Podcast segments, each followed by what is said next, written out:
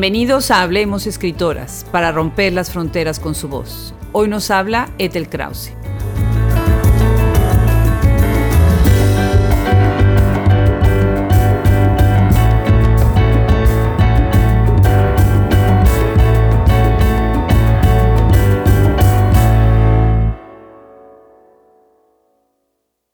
Ethel Krause es uno de los pilares de la literatura mexicana contemporánea, como poeta, narradora, ensayista y pedagoga. Su papel en la difusión de la cultura y la literatura ha sido muy importante, tanto a través de su obra publicada, sus talleres, cátedras y su participación en radio, televisión y plataformas electrónicas, en programas como Descarga Cultura UNAM y Cara al Futuro de Canal 11. Desde la década de los 80, con su primer libro, Intermedio para Mujeres, Océano 1982, ha tenido una producción muy activa. Sus últimas obras son Desnudando a la Musa, ¿Qué hay detrás del talento literario? 2011, Todos los hombres, Alfaguara 2012 y El País de las Mandrágoras, Alfaguara 2016. Querida Ethel, el día que te vi hablándole a más de 100 mujeres en la ciudad de Cuautla, me dio una gran emoción. El entusiasmo que transmitías y la certidumbre con la que las animabas a escribir me hizo pensar de manera muy profunda cuál es el verdadero sentido de la literatura. Bienvenida, Ethel, a Hablemos Escritoras. Será un gran gusto platicar contigo el día de hoy. Una maravilla para mí, Adriana, una maravilla estar con una mujer como tú, dedicada a, a pensar, a estudiar y animar al mundo a echar un ojo en lo que estamos haciendo las mujeres. De verdad te felicito. Al contrario, Ethel, estoy muy, muy halagada con, tenerte aquí. Bueno, pues, ¿qué, ¿qué más se puede decir sobre ti y tu obra?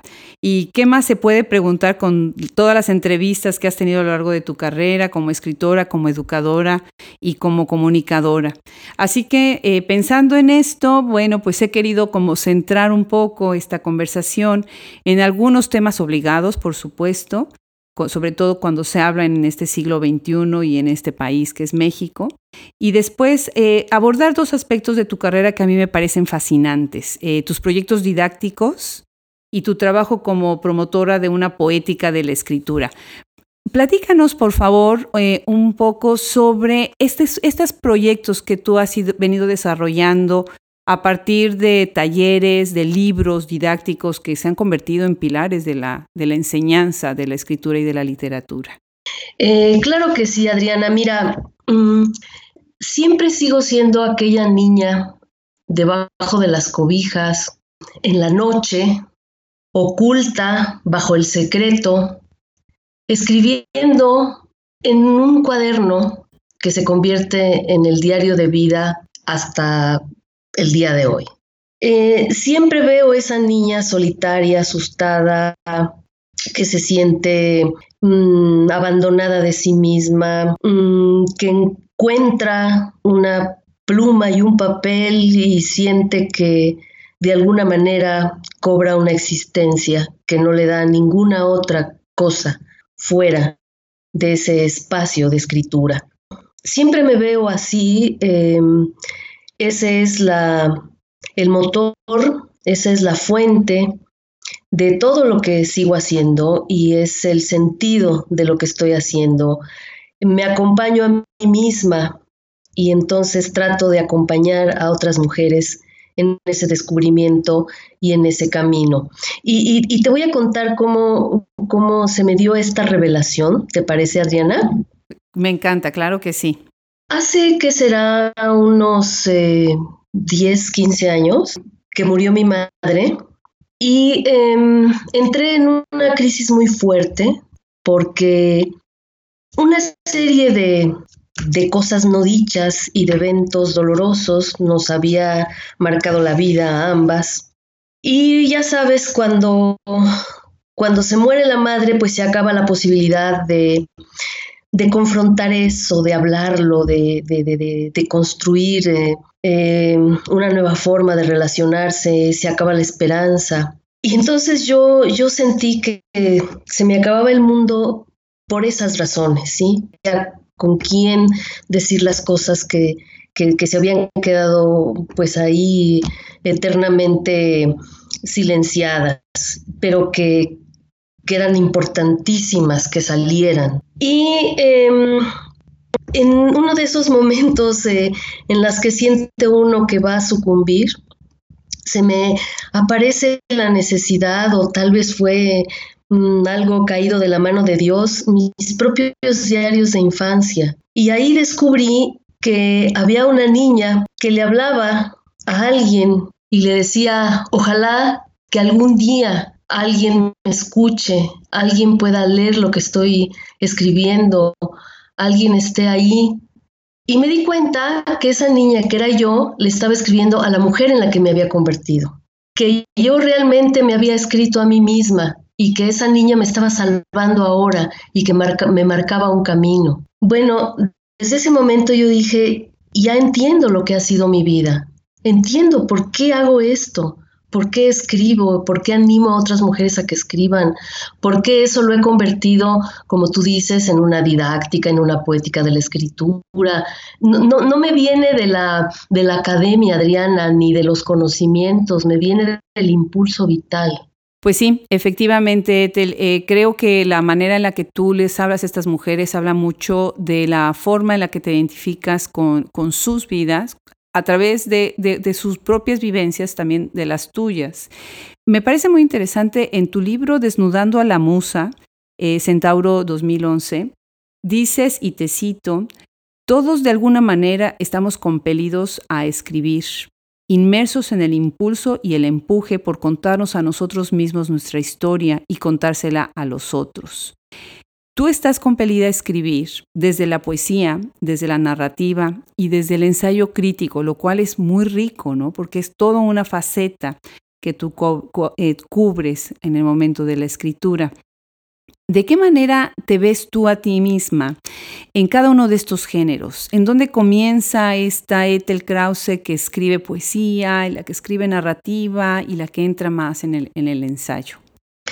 Sí, mira, eh, casi en, todas las respuestas voy a tener que volver a aquella niña eh, debajo de las cobijas, eh, tratando de encontrar un significado a su vida y no lo encuentra más que escribiendo lo que va viendo y lo que va sintiendo. yo descubro que mm, ahí está el germen de la, de la literatura. En, en, ese sentido, eh, profundamente poético de raíz, de poiesis, que es eh, creación a partir de la palabra, en el sentido original del propio término.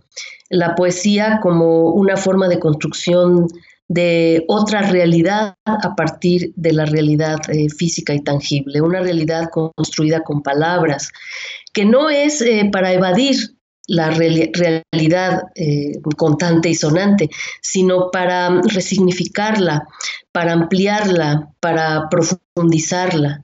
Entonces, eh, creo que ahí, ahí está la fuente. Yo empiezo a, contar, a escribir lo que veo, lo que siento, lo que soy, lo que se me aparece delante de los ojos eh, internos y los ojos externos. Y eh, me doy cuenta de que, de que la propia palabra es ya una metáfora de la realidad. Obviamente, pues esto empieza a surgir como crónica que casi de la mano va a dar lugar a, la escritura de situaciones, de escenas, de personajes que va llevando a la narrativa, a los cuentos, a las novelas y que en esa purificación del lenguaje para ser precisa, para ser elocuente, para ser em, em, utilizar una riqueza de, herramientas lingüísticas, pues eh, surge la poesía.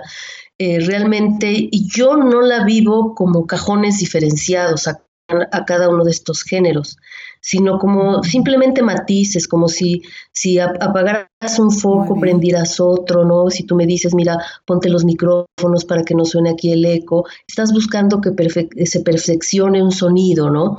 A veces lo usas así con un micrófono, a veces sin el micrófono, a veces eh, amplías una bocina, ¿sí? Entonces, esa especie de tonalidades en la mirada son los géneros literarios. Uno, uno no es que yo me sienta mejor en uno u otro o que yo escoja uno u otro, sino que lo mismo que voy a escribir yo me va diciendo, me va dictando dónde te acomodas, dónde, dónde te vas a sentir mejor, hacia eh, si, si, sales por la ventana, si entras por la puerta, eh, si buscas un pasadizo para ver mejor el paisaje, en fin, no sé si con esto te, te conteste, querida Adriana.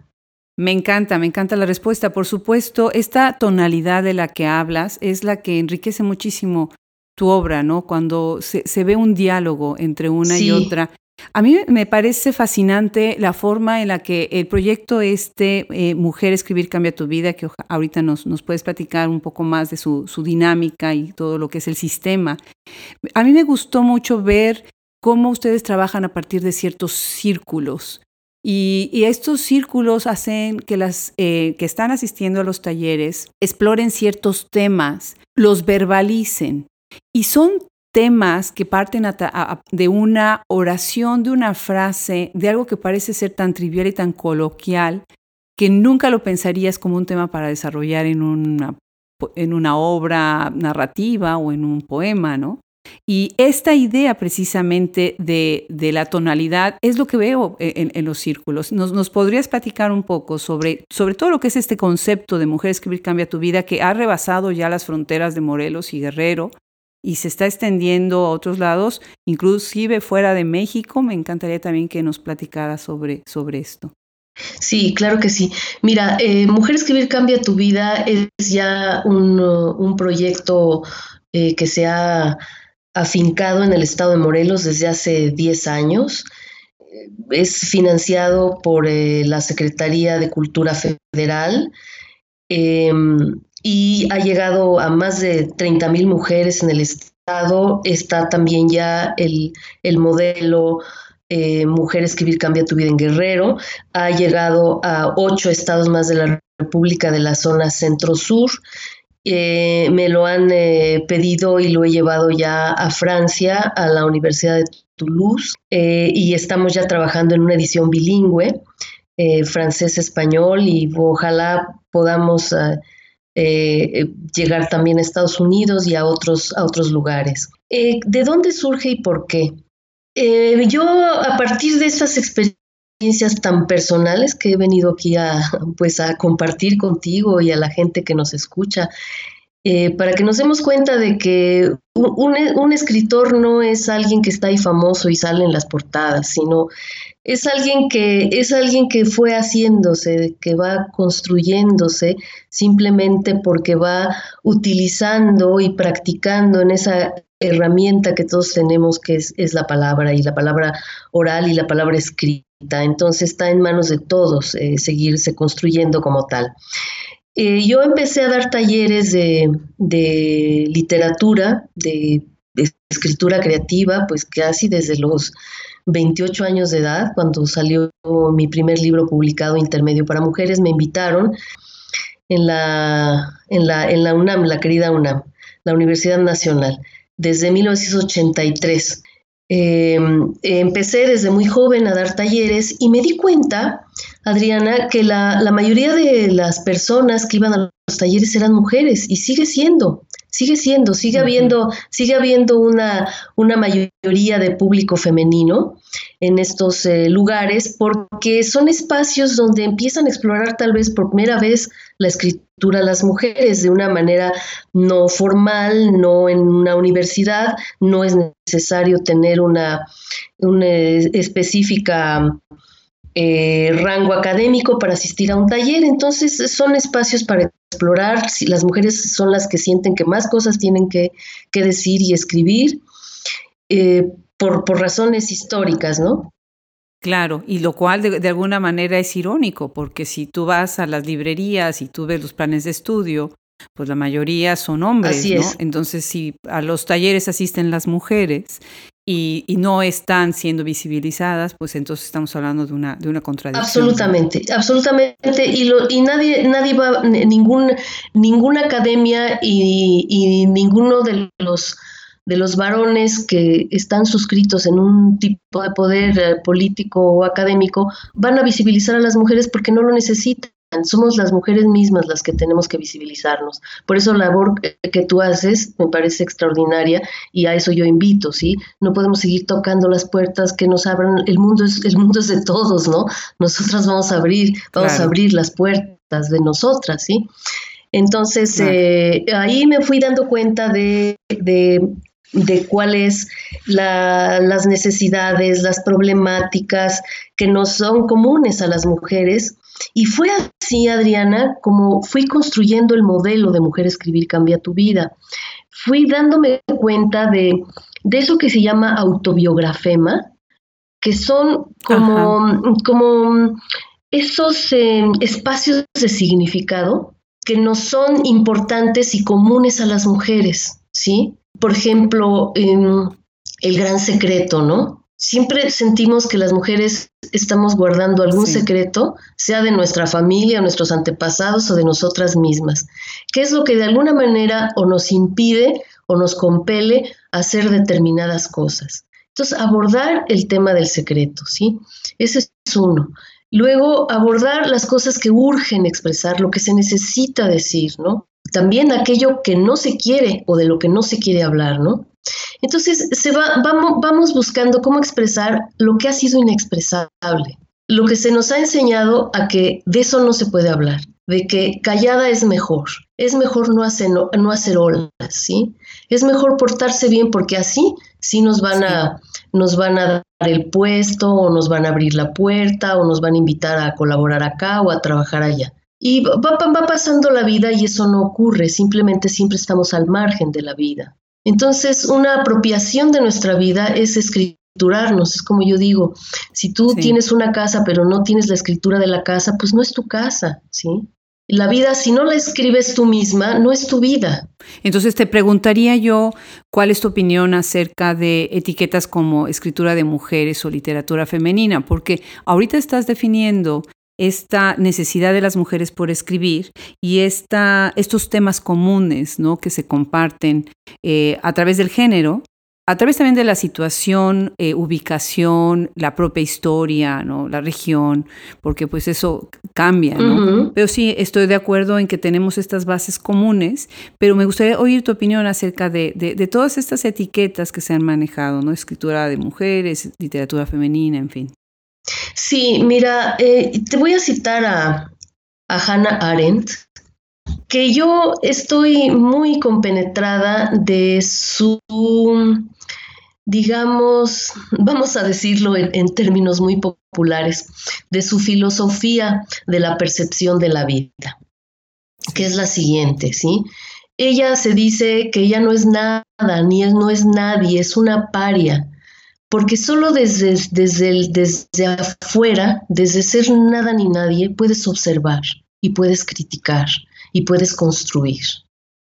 Entonces ella se decía, a mí no me digan filósofa, a mí no me digan eh, escritora, a mí no me digan judía, a mí no me digan europea, a mí no me digan alemana, a mí no me digan feminista, a mí no me digan nada, ¿sí? Yo no soy nada ni nadie. En, en la medida en que te etiquetas, ya asumes rol, asumes una em, postura de la cual ya no puedes salir porque pues estás bajo esa etiqueta. Por eso me, me reservo la cuestión de las etiquetas, ¿sí? Eso es lo que nos ha hecho daño. Inmediatamente queremos poner etiquetas no, antes no existían. Se habla de literatura o se habla de filosofía o se habla de la vida, ¿sí? ¿Por qué tendríamos nosotras que autoetiquetarnos? Yo me pregunto, ¿sí? Te, dejo la pregunta. Claro, claro, definitivamente, ¿no? Las etiquetas son categorías, ¿no? Son eh, eh, eh, el otro. Es que ya desde entrada ya te consideras el otro, ¿sí? Si digo que es literatura de mujeres, si digo que es literatura femenina, si digo que es feminista, si digo que es, ya estoy autoetiquetada en lo otro. ¿Sí? Y se pierde sobre todo la esencia de lo que realmente es pues, la obra literaria, ¿no? El que son escritoras y escritores. Exactamente, exactamente. Eh, cuando tú quieres hacer a fuerzas una diferencia lingüística, yo mira, yo entiendo la corrección política de que lo que no se nombra no es visible. Eh, acerca del, del, género femenino masculino en ciertos idiomas, porque hay idiomas en donde eso no ocurre, ¿no? Como el inglés o el noruego, etcétera, pero el español o el francés sí, sí está ahorita la cuestión entre la corrección lingüística y la corrección política, ¿no? Eh, em, me parece que mientras más estés diferenciando, exacto es lo que logras es eso, más diferenciar en vez de lograr una unidad, ¿no? Bueno, entonces, Etel, si tú en algún momento eh, estás animando a las escritoras, a las autoras, que ahorita me gustaría también platicar sobre esta concepción que tienes tú del término autora, eh, la estás animando a, escribir a través de una cierta técnica, un cierto método, pero al mismo tiempo estás hablando del autodidactismo. ¿De qué manera dialogan estas dos ideas tuyas? Eh, porque mira, mm, qué excelente pregunta, Adriana. Creo que nadie me había planteado una, un cuestionamiento tan importante como este, porque efectivamente tú lo dices tal como debe de ser, un, un diálogo entre ambas, entre ambas posturas o entre ambas actitudes, ¿sí? Que creo que es el, el natural. Todos vamos aprendiendo de otros, y vamos aprendiendo de lo que aprendemos de los otros, ¿sí? Es decir, hay, hay, una, hay una tensión, hay un equilibrio entre lo que se aprende de los demás y lo que uno va necesitando aprender por su cuenta. El didactismo es un acompañamiento y el autodidactismo es un autodescubrimiento, ¿sí? Entonces creo que en ese equilibrio está la construcción de la propia vida y fíjate, de hecho, por ejemplo, en, el, em, en Guerrero, en donde estamos mm, haciendo Mujer Escribir Cambia tu Vida, con ciertos parámetros un poco diferentes, porque tú sabes, es un estado eh, diferente, con eh, grupos étnicos y con una problemática de otro orden. Eh, ahí nos llamamos acompañadoras, ¿sí? Somos acompañadoras de mujeres que escriben, de mujeres que escriben y se van descubriendo. Y lo importante es que también estas obras se, se publiquen y que se lean, otras mujeres lean, los hombres lean, toda la comunidad lea y se ponga en consonancia con, eh, con estos descubrimientos. Es la mujer que se hace visible a sí misma, ¿sí? No necesita que otros la visibilicen, se hace visible a sí misma y bueno, se necesitaría estar ciego para no ver lo que está allí, ¿no? Claro. Entonces, bueno, hablando de todo lo que es esta em, poética de la escritura, eh, tú tienes unos textos muy importantes, como por ejemplo La Casa de la Literatura, Universidad de la Ciudad de México, 2003, Cómo acercarse a la poesía con la culta Limusa, 1992, o Desnudando a la musa que hay detrás del talento literario, Centauro, 2011. Yo creo que estos tres libros se han convertido en libros fundamentales para la enseñanza y están proponiendo una poética. Sí. Ahorita tú estás mezclando, has estado hablando de la eh, cuestión más desde la vivencia, desde la experiencia, desde el sentimiento. ¿Podrías hablar un poquito sobre lo que tú entiendes como tu poética de la literatura y tu técnica?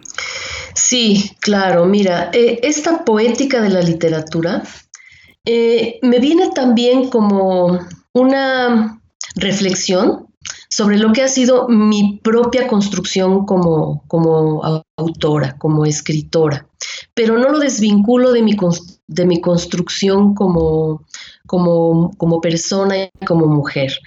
En 1992, por, por, ahí de principio de los noventas, salió esta colección mm, del entonces eh, Conaculta, que eh, se llama Cómo acercarse a. Y eh, era una convocatoria para diferentes plumas en diferentes especialidades para em, que escribieran sobre cómo, una especie de manual de cómo acercarse a la ciencia, a la astronomía, etcétera. Y a mí me invitaron para hacer el de cómo acercarse a la poesía. Y yo estuve reflexionando mucho porque yo dije, yo no sé qué podría yo contar, ¿sí? Hasta que me di cuenta, y, esto se lo, se lo debo mucho a mi madre, que me dijo, mira, pues eh, escribe sobre cómo te acercaste tú, ¿sí? Y me contó de Salma Lagerlof, que esta gran escritora danesa que ganó el premio Nobel, que a ella le habían encargado también en, eh, que escribiera un libro sobre geografía, una especie igual como de manual de, de geografía de su país y ella escribió un libro en donde contaba un poco eh, un, viaje o el viaje eh, mm, literario a partir de la geografía. Eh, de tal manera que yo dije, ah, pues sí, voy a escribir cómo me acerqué yo a la poesía. Bueno, pues, ¿qué te parece, Adriana, que resultó un, un hit ese libro? Porque lejos de ser ese manual eh, académico y donde te dan reglas y te dicen debes empezar a leer este y después este y después esto otro y mira, revisa y analiza tal y cual cosa, eh, eh, abren el libro y empiezan a leer como una niña, ¿sí? Eh, jugar a la hora de la comida arrojándose la gelatina y, la mamá les eh, se ponía a leer, ay, mira, aparece la sangre de Ignacio sobre la arena y, entonces leían a García Lorca. Y después se enamoró perdidamente eh, de, de Becker porque Becker le escribía maravillosas rimas a la amada y la, chica pues eh, lloraba muchísimo porque decía que nunca iba a haber nadie que la amara así, pues era yo, ¿verdad? Entonces eh, voy contando mi vida y voy contando los poemas que iba yo descubriendo y cómo me iba yo sintiendo alrededor de ellos. Y es un libro que pasa desde la infancia hasta mi primera eh, adultez, cuando ya comienzo a dar mi primer taller literario. ¿Y qué es lo que hago en ese primer taller literario? Hago lo mismo que hacía yo en la casa, llevo un poema y, digo, eh, vamos a colocar la tarde donde quieras, es un verso de Carlos Pellicer. Llego al taller y les digo, ¿a dónde quieren colocar la tarde? A ver, tú, tú, ¿a dónde quieres colocar la tarde? Y entonces dice, ay, pues no sé, ¿qué es eso? No, pues sí, ¿dónde la quieres colocar? En la mesa, en el zapato, eh, en, la, en la copa del árbol. Risas, estruendos, vamos a escribir y así, así arranca la, mi didáctica de, de, la, de la creación literaria. A partir de esas experiencias fue que en, eh, en, el año de 2000, 2001, que me invitan a, a la creación de la, de la licenciatura en literatura y creación literaria en la Universidad Autónoma de la Ciudad de México, dije yo, ah, bueno, pues entonces, si ya va a haber una carrera como estas en la educación formal, pues la educación formal ya sigue teniendo cabida para mí, porque yo nada más había hecho la licenciatura en, literatura, después ya no seguí en un posgrado, me dediqué a escribir mi obra y a hacer talleres y a entrar a SOGEM, a, formar parte, a construir esa escuela de escritores de la SOGEM. Y a partir de ahí dije, bueno, voy a retomar la universidad e hice el posgrado, una maestría y un doctorado. Y todas las experiencias las fui llevando por el tamiz de la investigación para construir una plataforma eh, teórica eh, de la creación literaria. Y esa tesis de doctorado es el de Desnudando a la Musa y la Casa de la Literatura, ¿no? Son ya em, convertir todas estas experiencias y conocimientos em, en una estructura más formal que se pudiera aplicar. Esta, esta es la historia de cómo de la vida eh, se em, construye una plataforma teórica. Muy interesante, ¿no? De la práctica se va a lo teórico. Así es, que, sí. que normalmente se hace a la inversa o que comúnmente se hace a la inversa, ¿no? Y yo siempre, yo siempre he ido de la práctica a lo teórico porque no, no entiendo lo teórico si no es a partir de la vivencia. Así es, exactamente. De, esa idea es de donde sale precisamente Proyecto Escritoras Mexicanas Contemporáneas y Hablemos Escritoras. Bueno, una de las, de las obras que a mí más me gustan, eh, publicada precisamente en el 2016, es La otra Iliada. Y para pasar a tu obra, pues sería una delicia escuchar que nos leyeras un fragmento de, este libro y que nos platicaras después eh, esta técnica tan interesante en donde estás tomando pues eh, el mito eh, griego, el gran, los grandes cantos, ¿no? que significan eh, pues toda la tradición griega en, la, en la Iliada y la Odisea de Homero, ¿no? Encantadísima, encantadísima. Aquí tengo en las manos la otra Ilíada. Vamos a escuchar un fragmento del primer canto de la otra Ilíada. Los días que se repiten sin sombra de poesía, porque el espacio es un fondo de cesto de basura, el aire, telaraña de polvo en las cortinas, el amor, un amor en abstracto por la vida, por los otros, la familia, la casa, la casa en pulcritud, la que no existe, la idea de la casa, porque la casa verdadera es la que tienes que limpiar, barrer y sacudir, y sacudir, barrer, limpiar. No te detengas nunca, nunca, porque se acaba el sueño. Y si despiertas, un muladar, un horizonte de moronas en el suelo te espera. Este es un poema, una oda al trabajo doméstico, al encierro que significa el trabajo doméstico. Qué cosa más genial haber tomado una obra tan eminentemente masculina, tan eminentemente canónica, para hablar de algo que ha sido tan puesto en, un segundo plano, en la importancia de esta soledad de la mujer. Adelante, Ethel, si nos quieres platicar cómo, cómo surge este, la otra Iliada y cuál es la intención de esta obra, cuál es tu técnica, el tipo de metáfora que estás utilizando, las imágenes. Eh, claro que sí, Adriana. Mira, y antes hacer una postilla, porque tú muy bien has dicho, la Iliada es una de las obras eh, más representativas de la literatura masculina. Fíjate, tú le acabas de poner esa etiqueta y antes no existía, antes se hablaba de literatura. Entonces, eh, tienes toda la razón. La literatura ha sido una literatura hecha básicamente por hombres y ha sido así la literatura por razones históricas eh, de largo aliento que no tenemos tiempo aquí de, analizar. Así ha sido. Tomo yo precisamente esto por esa razón, porque es una obra en la cual eh, la loa es a la fuerza masculina, a la batalla y a la conquista. Eh, de, pueblos, de culturas, de civilizaciones, al triunfo, al hombre Dios.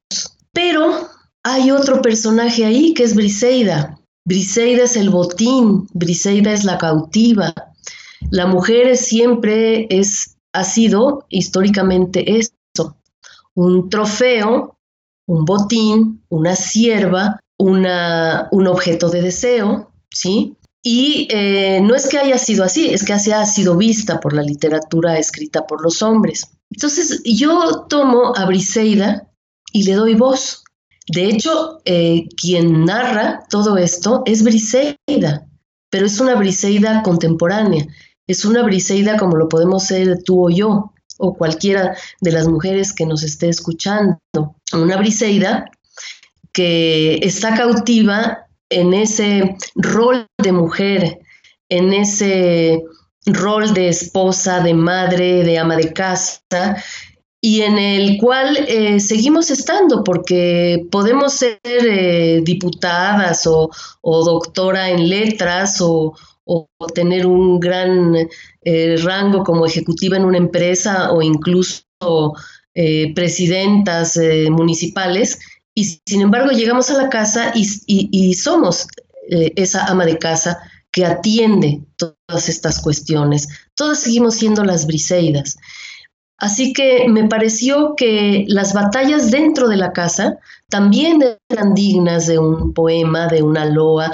También nosotras, eh, digamos, eh, tenemos estas batallas que sufrimos y estas conquistas, ¿sí? Cuando terminamos de lavar la ropa y de arreglar la recámara, ¿no? lo que pasa es que nadie nos aplaude, nadie nos, nos corea y nadie, y nadie, nadie dice que, que merecemos la gloria pero nosotras lo decimos, ¿sí?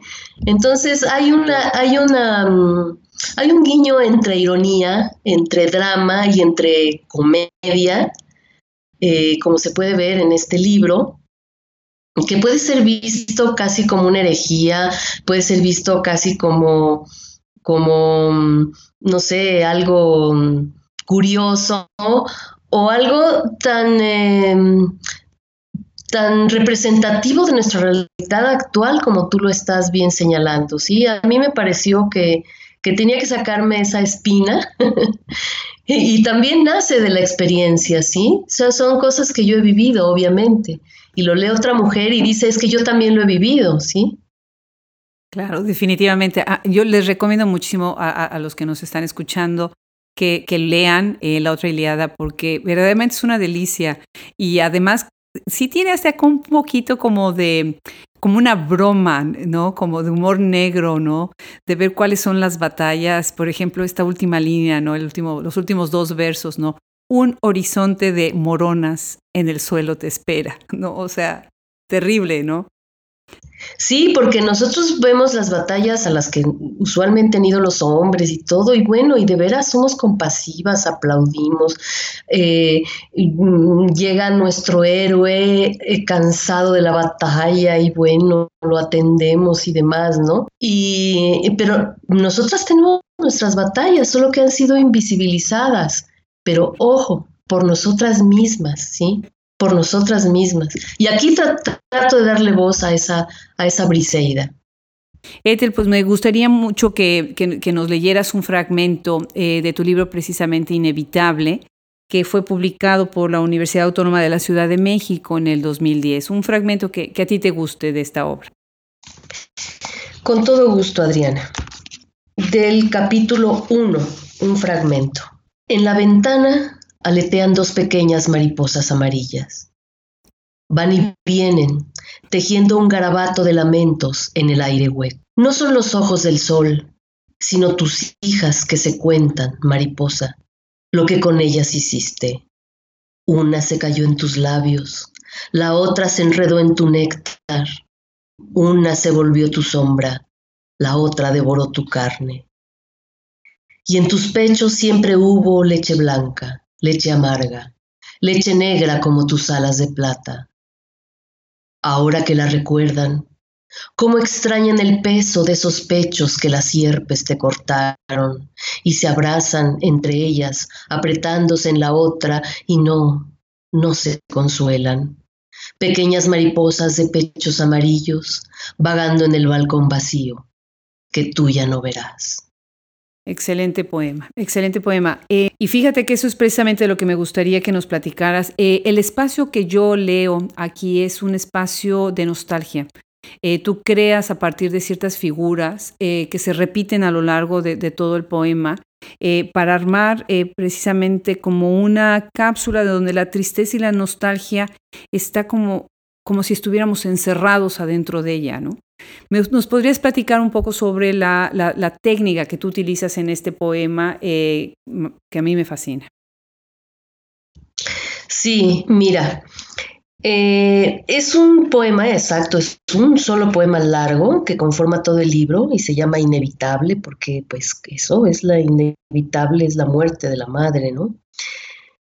Eh, yo comencé a escribirlo en el, en el duelo. Realmente creo que no había pasado ni uno o dos días de la muerte de mi madre y estábamos los, eh, la familia, mi hermana y mi hermano y el resto de la familia reuniéndonos a las, a las oraciones del, duelo y había un florero eh, en la mesa del comedor en casa de, de mi madre y de repente una de esas mariposas negras se quedó atrapada allí en ese florero y, mi hermana eh, se asomó a ver y me dijo, ya se murió la mariposa negra. Y me quedó esa frase aleteando dentro de mí. Y se vuelve a mirarme mi hermana y me dice, ¿te das cuenta? ¿Te das cuenta que ya se murió la mariposa negra? Mira, no te lo puedo decir ahorita porque otra vez siento que me voy a soltar a llorar y ya pasaron como 15 años, ¿sí?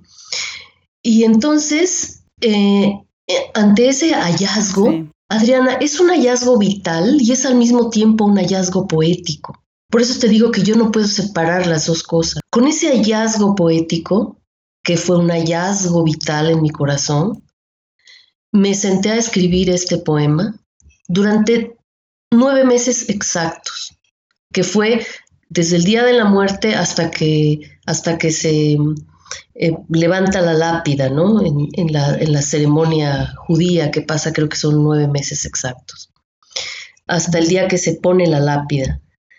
Eh, en donde mi técnica fue seguir ese hilo de la mariposa y llorar. Llorar detrás de una mariposa a toda hora, encerrada en mi cuarto, me eh, cerraba yo la puerta con llave y le decía a mi marido y a mi hija, por favor, nadie me moleste, nadie entre.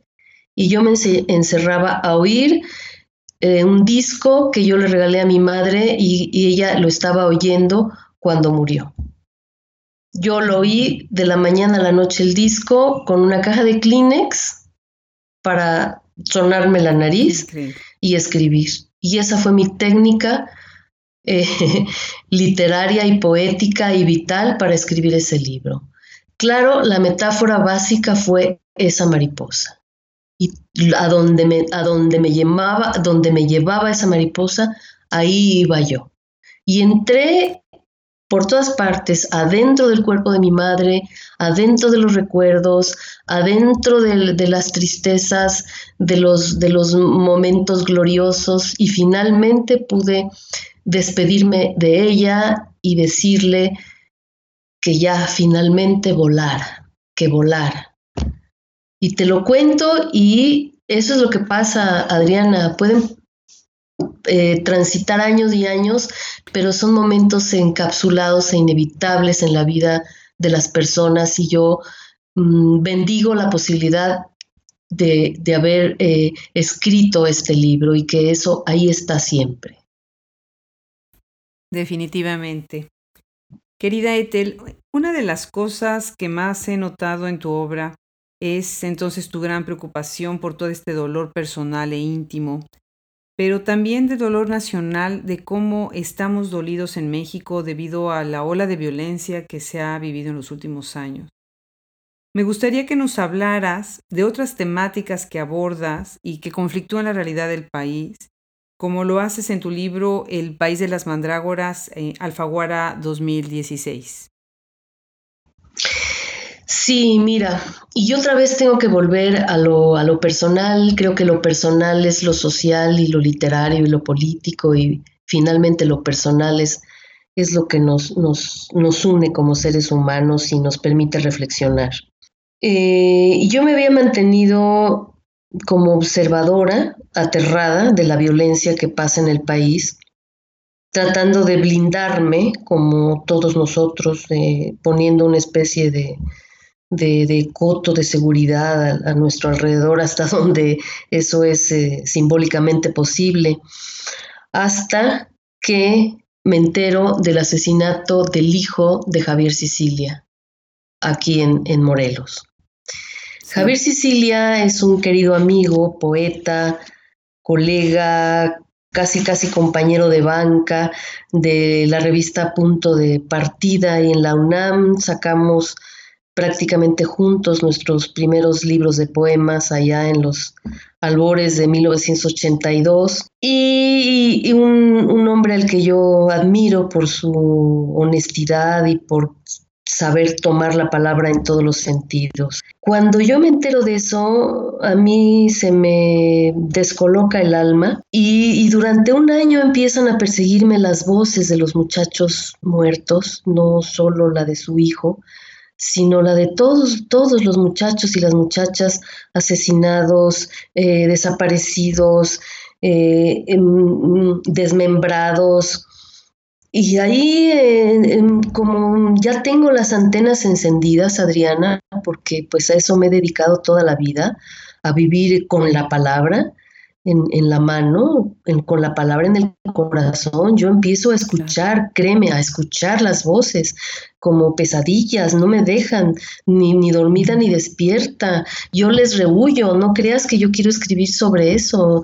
A mí la literatura siempre me ha, me ha, em, se me ha parecido así con una con una espada en ristre. Yo nunca he buscado, pero me persigue, me persigue. Después de un año me doy cuenta que no tengo otro remedio más que darles cabida a estas voces, ¿sí? Eh, por algo, por algo soy escritora, tengo esa misión que hacer y es la de poner en papel eh, esos reclamos tremendos, esas voces, que no son voces agonizantes, no son voces adoloridas, uno creería, son voces de vida, son muchachos que quieren seguir vivos, que quieren, que, que, que, tienen amores y que tienen una vida por, por, por, eh, por seguir y que, y que les ha sido cegada. Entonces es que nace eh, ya en la escritura El País de las Mandrágoras, es una, es una obra, yo diría que es eminentemente poética, porque va al corazón de la palabra. El personaje principal es, es Adrián, que es un, un joven que no puede acabar de morir, no puede acabar de morir porque porque necesita que alguien lo escuche, porque necesita que, que alguien eh, conozca su última memoria, ¿no? Y cómo mientras van cercenándole los brazos, las piernas, la cabeza, etcétera, él está enamorado de Hilda. Y él, él, él, él percibe todavía el, perfume de esa mujer y, y el, abrazo de su madre y los colores del cielo y los guayacanes esplendorosos de, marzo, ¿no? En el mes que estamos entrando, que yo ya los estoy viendo aquí en, Morelos, que son una belleza. Entonces, eso es, eso es el país de las mandrágoras, habla de una gran metáfora, que es una gigantesca mandrágora, que es este esta mm, raíz, eh, este mm, planta que se convierte en un árbol gigante, cuyas raíces eh, tienen forma humana de, de hombres y mujeres, y que empieza a invadir a todo el país y nadie puede salir de ahí, ¿no? Es ese, ese, ¿cómo te diría? Es, yo creo que es también como una gran elegía, ¿no? De lo que está pasando en este país. Sí, no, no es una novela que entre dentro del territorio de la narcoliteratura, porque no, no, no hablo desde ahí, hablo desde, desde el dolor, pero también em, siento que hay algo luminoso allí, ¿no? Mm, si nos juntamos a llorar, nuestras lágrimas van a purificar el aire y van a hacernos ver con claridad hacia dónde queremos llegar. Pues ya para terminar esta conversación, me gustaría que nos platicaras sobre la propuesta que haces en tu libro eh, Dulce Cuchillo, publicado en el 2010. Sí, creo que Dulce Cuchillo en su título trae consigo eh, todo lo que mm, tal vez necesitamos entender acerca del fenómeno del abuso sexual y la violencia de género. Imagínate un cuchillo que te encajan, te duele, ¿verdad? Pero si es dulce y, si te, y si te hace sentir bien, es como una tortura, porque tú sabes que te están destruyendo, pero lo estás disfrutando. Que te torturen con placer sexual. Imagínate la contradicción que eso supone en quien lo padece. Se va a culpar toda la vida de por qué lo aceptó, por qué no gritó, por qué no denunció, por qué no dijo. Se va a odiar porque no pudo contenerse y se va a culpar eternamente y va a ser culpado por los demás. En mi novela Dulce Cuchillo yo trato de exponer la, problemática a partir de, una historia y personajes. ¿sí? Desde el título viene la explicación. Dulce cuchillo es un oxímoron, es una, es una tortura gozosa. Esa es la problemática del abuso sexual. Se le exige claridad eh, absoluta a una víctima que ha estado eh, pasando por una contradicción vital. El, el, problema es de quien lo comete, Ahí es donde debe resolverse. Quien lo padece está viviendo esa, esa especie de enloquecimiento. Definitivamente. Pues Ethel, no sabes qué placer ha sido esta conversación. Verdaderamente contenta de que estés en Hablemos Escritoras y pues nos gustaría mucho en algún futuro que regreses al podcast. Muchas gracias por todo el trabajo. Ay, yo feliz. Feliz Adriana, encantada. Mira, me encanta platicar contigo ahora que estuvimos en Cuautla y ahora que lo estamos repitiendo acá. Bueno, creo que tenemos tantos vasos comunicantes que hay que, hay que continuar definitivamente esta relación y sacar cosas muy fructíferas. ¿Te parece? Definitivamente. Ethel, pues un placer. Hasta luego.